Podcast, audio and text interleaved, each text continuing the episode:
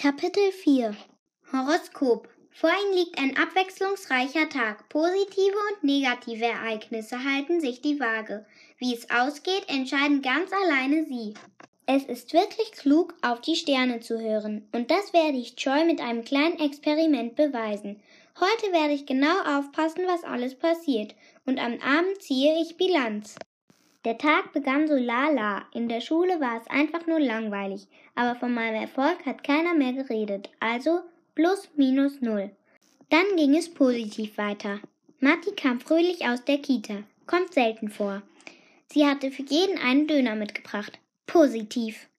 Und erzählte uns den Grund ihrer guten Laune. Die Hälfte der Kita-Kinder hat Läuse und musste heute zu Hause bleiben. Nicht, dass Matti sowas wirklich freut.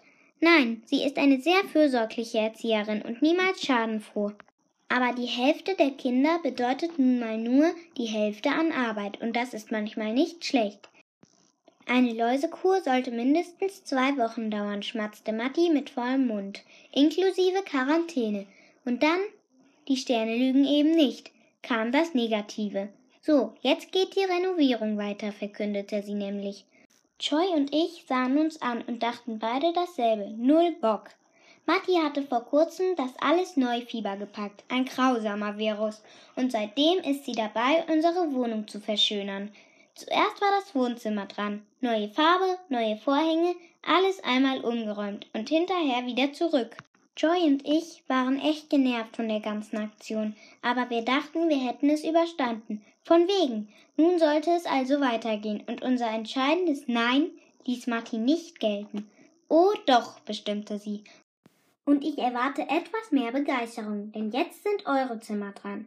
Gut, zugegeben, das war positiv. Schließlich ging es um uns.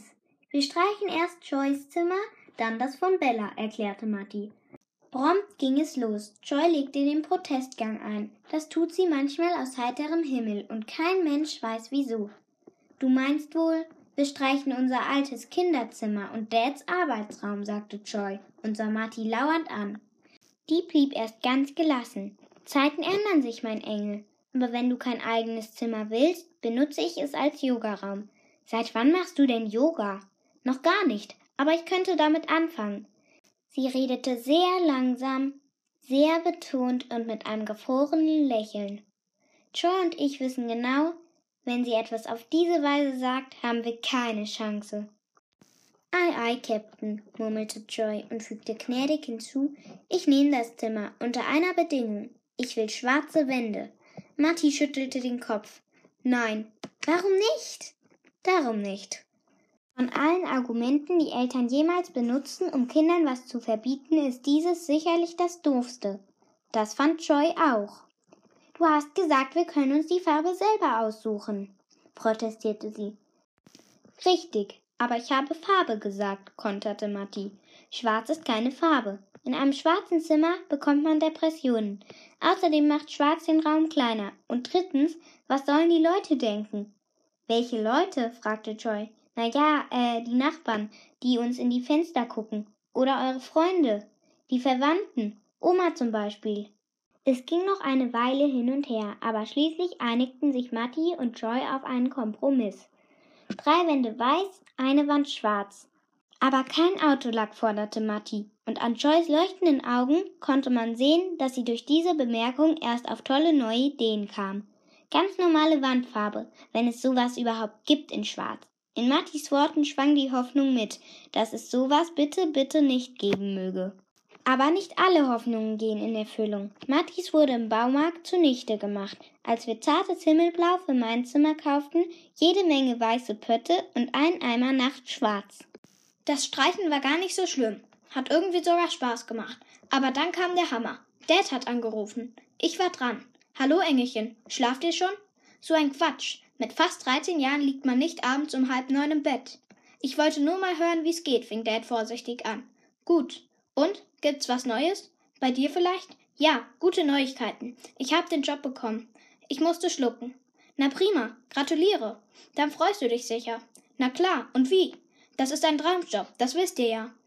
Ja, wissen wir. Wir wissen, dass Dad diesen Job haben wollte und dass er ihn bestimmt toll machen wird. Die nächsten Jahre. In Berlin. 250 Kilometer entfernt von uns. Wir haben heute dein Arbeitszimmer gestrichen, sagte ich. Drei Wände weiß, eine Wand schwarz. Das wollte ich so. Und dein alter Bücherschrank kommt zum Sperrmüll. Jetzt schluckte Dad. Ich konnte es genau hören.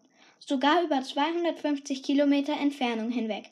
Seid ihr wahnsinnig? Da ist ein Vermögen wert. Gib mir bitte sofort Matti. Ich reichte stumm das Telefon weiter. Dann habe ich die Tür zu meinem Zimmer zugeknallt und festgestellt, dass Bücherschränke aus dunkelbrauner Eiche vor schwarzen Wänden echt scheiße aussehen. Die gehören wirklich auf den Sperrmüll. Jetzt hat Matti wieder schlechte Laune. Ich weiß gar nicht warum. Muss ich wohl in meiner Liste unter Negativ verbuchen. Ich habe eben mal zusammengerechnet. Die Sterne hatten recht. Gutes und Schlechtes hielt sich ungefähr die Waage. Das Einzige, was nicht stimmt, ist, dass ich mir das Ergebnis aussuchen konnte. Aber das ist ja nur ein winziger Randaspekt im großen Universum, in dem wir alle wie kleine Glühwürmchen herumschwirren. Mach endlich das Licht aus und schlaf. Und du hör endlich auf, von unten gegen die Matratze zu treten. Joy wollte partout nicht in ihrem eigenen Zimmer schlafen. Stinkt nach Farbe, hat sie gesagt. Ach nee, der große Pirat mit der empfindlichen Nase. Vielleicht hat sie aber auch nur Angst, dass die schwarze Wand Vampire anlockt, die sich in der Dunkelheit über ihren elfenbeinfarbenen Hals hermachen und sie ins Reich der Untoten entführen. Penn du mal auf dem alten Gästesofa. Das ist sau unbequem. Morgen fahren wir zu Ikea und kaufen alles, was in unseren Zimmern noch fehlt, vor allem neue Betten. Dürfen wir uns die selber aussuchen, wollte Joy wissen. Na klar. Nach kurzer Überlegung hat Matti dann aber doch eine Einschränkung gemacht. Keine Särge, keine Hängematten, keine Wasserbetten, einfach ganz normale Betten.